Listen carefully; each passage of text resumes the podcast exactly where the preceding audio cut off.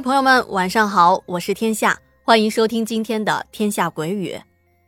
哈，今天啊是五一国际劳动节，天下在这里啊，祝您劳动节快乐。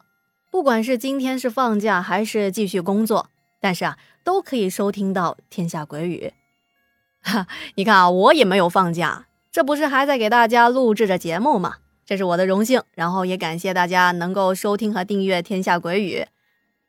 嗯，寒暄完了啊，说回我们的正题。上一期我们讲完了辅警小秦小时候遇到的诡异事件，您感觉怎么样呢？接下来啊，要跟您说的这件事情发生在小秦他们镇子上的一条河上。关于这条河道上的事情啊，嗯，一共有两个。但由于时间有限，咱们今天啊就先讲一个，后面的故事啊明天继续安排。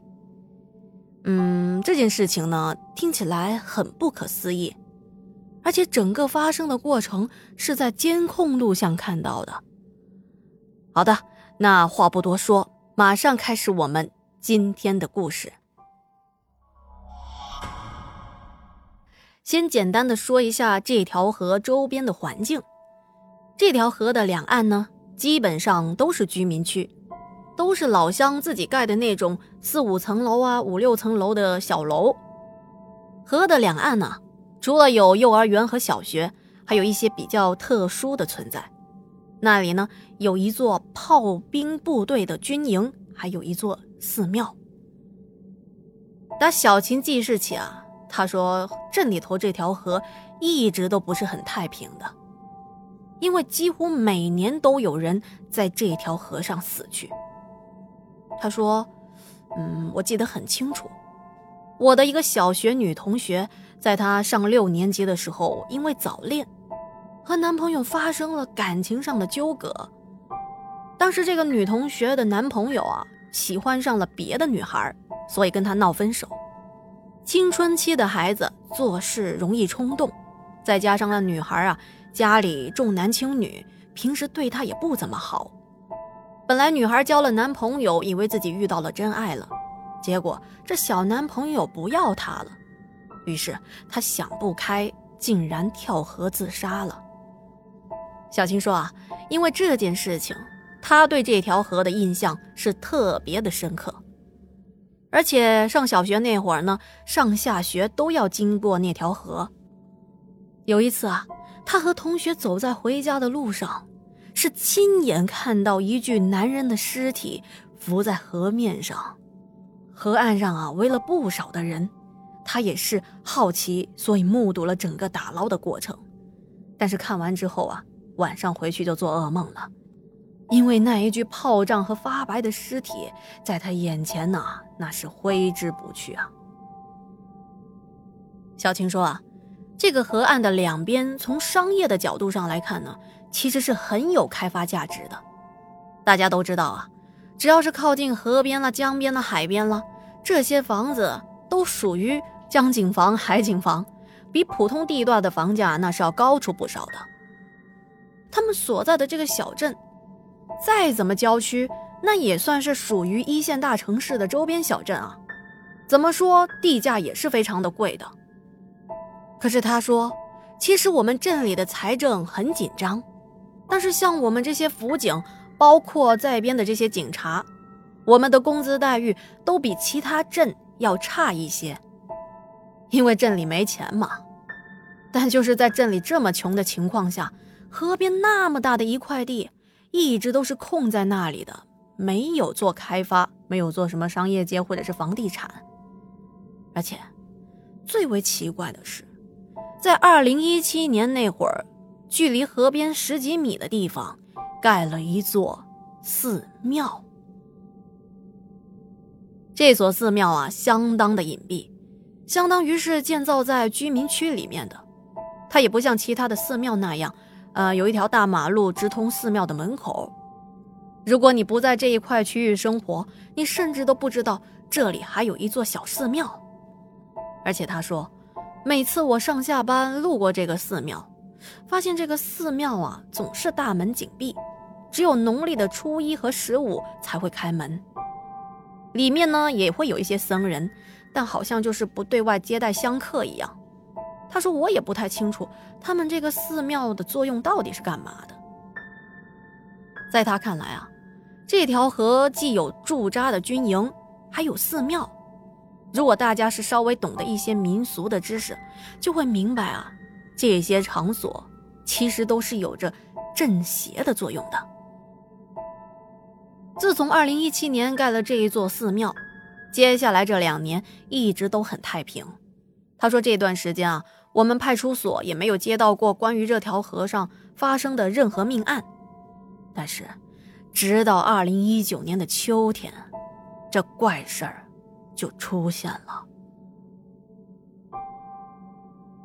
他说：“那天啊，我听所里的同事说，昨天晚上有一个老汉跳河自杀，捞上来之后还有一口气，可莫名其妙的就突然死了，而且当场做了一些急救措施，比如做了心肺复苏也没有用。这条河上啊，有一座桥。”而且我们在桥上是装了监控的。根据这个流程啊，我们也要查看一下当时的监控录像。于是我们便调出了录像。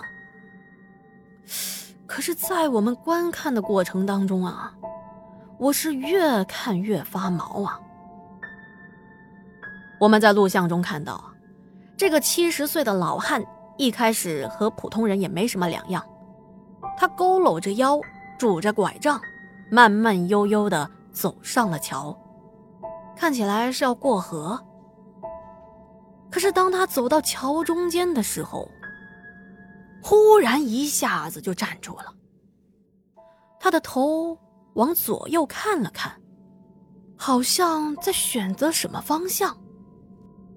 接着，他侧了一下身子，好像是有谁要走过来，他给他让路。过了两三秒，他又继续的往前走，可走了没两步，又停了下来。停下来大概是有两秒，忽然浑身发颤，仿佛遭受了电击，还颤着颤着，突然就把这个驼着的背给挺直了。紧接着，他右手一抬，扔掉了拐杖，大步的走回到刚才出发的那个桥头。可我们看他走路的身形啊，是一点都没有刚才那种老态龙钟的样子，而像一个身材矫健的大小伙。他下了桥之后，快速的走到了河边，在河边上怔怔的站了两秒，突然一下子就扎到河里去了。在我看来啊，老汉好像是变了一个人。由于老汉的行为和动作充满了疑点，我们又把这段录像倒回去看了几遍。但当我们看到第四遍的时候，我同事指着老汉第二次停下来的那个画面说：“哎哎，暂停暂停，看，那是什么？放大来看一下。这个画面是老汉发癫之前的那一秒，我们看到啊。”有一个极小的白色光，挡在了老汉的头上，而且是那种速度极快的，一下子就不见了，就好像进入了他的身体一样。后来，根据我们的调查结果和监控视频，现场啊并没有任何的嫌疑人，最终这个案件啊也只能是归为自杀。至于那个穿过他身体的白点儿，有同事猜测啊，很有可能是晚上一些小飞虫啊飞到距离监控摄像头比较近的地方呢，它划过飞过，所以看起来啊像一道白光。可是啊，我却不太相信这个说法，因为我自己偷偷对比过小飞虫飞向摄像头镜头的那种画面，跟这个白光并不一样。因为这道白光啊，进入老汉的身体之后就不见了，而如果是小飞虫飞过摄像头，我们则会看到它飞走之后离开时候留下的白色弧线。至于老汉临死前做出的一系列的动作，这个我也想不明白。一开始啊，我们还怀疑是不是老汉的身上有什么疾病，比如神经受损之类的。可后来我们找到了亲属做调查，老汉的儿子说，说他爸平时身体很健康，也没什么烦心的事情。他是万万都没想到父亲会自寻短见。小琴也说了，在我们那边啊，怪事一旦见得多了。有时候反而不会刨根问底，因为大家心知肚明。好了，关于小琴的第二件事情啊，就分享到这里了。明天晚上啊，天下将会继续的跟您讲述小琴工作之后遇到了另外一件更为诡异的事件。约好了，明天我们不见不散哦。今天的节目啊，就到这里了，感谢您的收听和陪伴。天下故事，天下说。